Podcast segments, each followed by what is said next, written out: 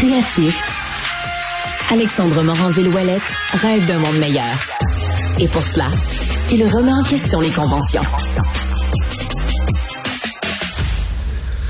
Ça semble s'intensifier du côté de la bande de Gaza, euh, alors que les bombardements israéliens sont de plus en plus forts, qu'on préparerait là, véritablement l'assaut terrestre là, du côté des forces armées israéliennes. On a même coupé les communications, coupé l'Internet aussi dans la journée, ce qui va pas venir, bien évidemment, améliorer les conditions dans la bande de Gaza, conditions humanitaires d'un côté qui sont dénoncées là, vraiment depuis plusieurs semaines, mais aussi les conditions médicales qui viennent main dans la main avec ces conditions humanitaires-là.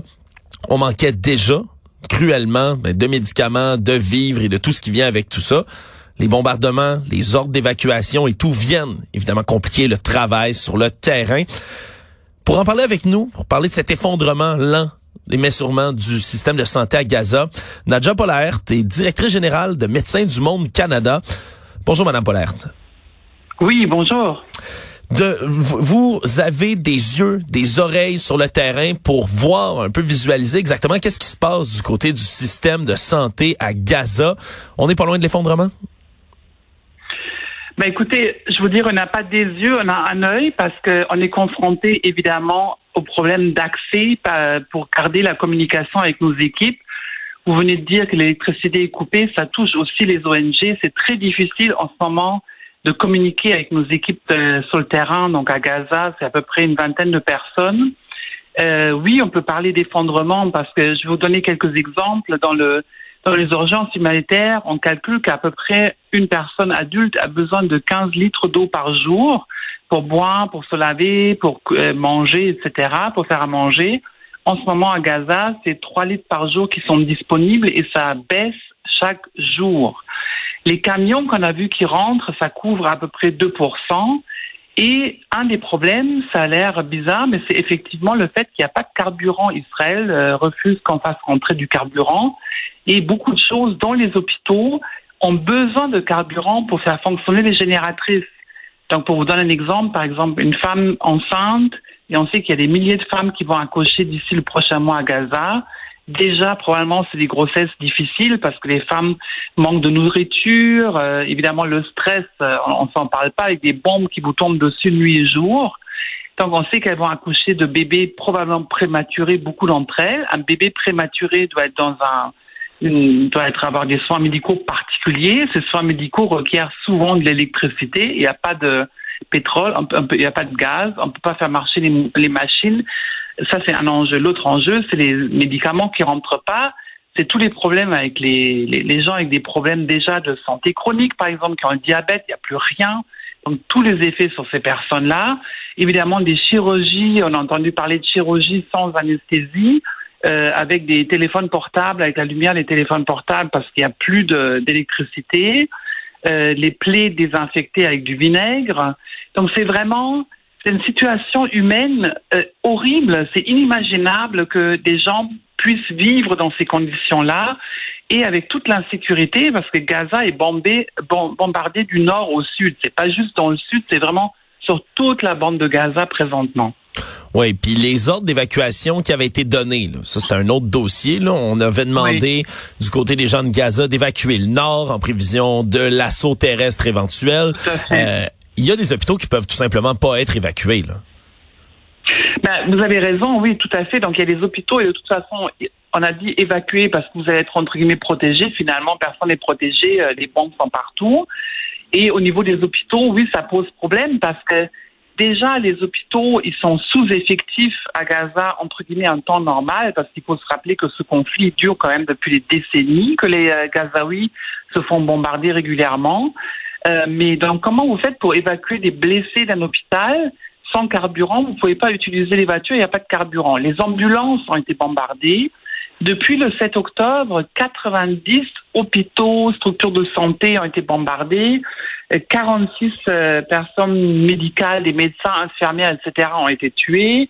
C'est vraiment aussi ce qu'il faut s'imaginer, c'est quand il y a des bombardements, c'est pas juste euh, des installations militaires ou quoi que ce soit. Ça va sur les civils et ça va sur les institutions civiles, les infrastructures civiles, les écoles, les hôpitaux. Et c'est ça aussi qu'on dénonce, c'est contre le droit, le droit international, de bombarder les infrastructures civiles. Et c'est pour ça qu'on est 600 ONG à demander le cesser le feu. Oui, c'est une position que vous aussi vous adoptez donc à Médecins du Monde? Oui, on est tout à fait euh, solidaire avec nos collègues parce que c'est la seule euh, décision qui, euh, qui, qui, qui, est correcte dans ce contexte-là parce que on a beaucoup parlé de accès humanitaire. tout le monde était bien content que les 10 camions par jour rentrent. Avant, c'était plus que à peu près 500 camions. Et c'est rien, mais c'est juste une partie. Et comment vous voulez qu'on soigne des gens avec des bombes qui tombent? Hmm.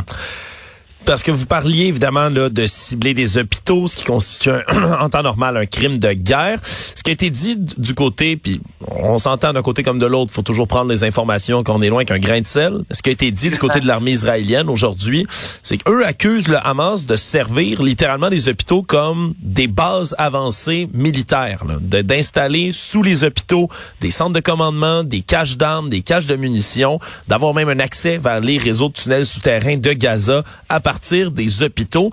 Est-ce que c'est est-ce qu'il pourrait est-ce qu'il pourrait y avoir du vrai là-dedans? À quel point il faut euh, à quel point faut prendre ça euh, pour du cash en bon français là, euh, Madame Polert ben, C'est une bonne question et vous avez raison de le mentionner parce qu'effectivement, à chaque fois quand il y a des conflits, il faut être très prudent par rapport aux informations. La vérité, c'est qu'on ne le sait pas. Hmm. C'est, moi, je ne le sais pas. C'est difficile à vérifier. Et effectivement, vous avez raison qu'il faut être prudent avec le partage d'informations, le partage d'images, parce que souvent, on ne sait pas ça vient de qui, ça vient de quelle source. Et c'est vrai aussi pour les chiffres en général. Donc, c'est sûr que quand nous, moi, je vous donne des chiffres, c'est des chiffres des instances internationales, euh, du croissant, euh, du, de, de la Croix-Rouge internationale, des Nations Unies, parce que oui, on ne sait pas, il y a plein de choses qu'on ne sait pas actuellement, qu'on saura peut-être euh, plus tard, mais pas actuellement.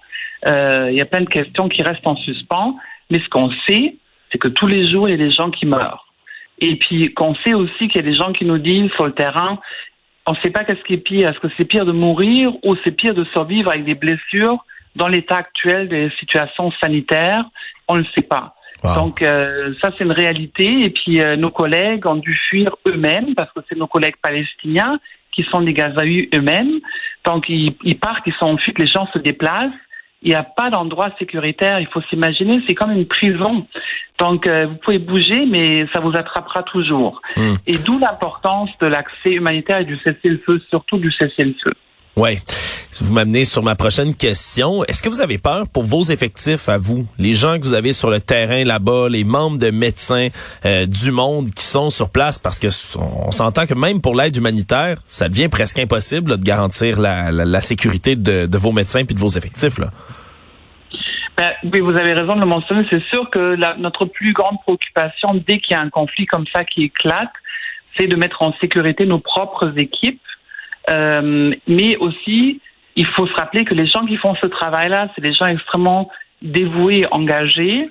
Donc, c'est pas un moment non plus où ils veulent partir parce que c'est là où on a besoin d'eux. Donc, ce qu'on fait beaucoup, c'est évaluer le risque pour eux et leur capacité surtout d'offrir des services. Alors, c'est tous les jours qu'on essaie de, on a des discussions, on est en lien avec nos, nos équipes pour savoir comment est rendue la situation. Et quand on a des problèmes de communication, comme c'est le cas actuellement, c'est sûr que ça rend la tâche difficile.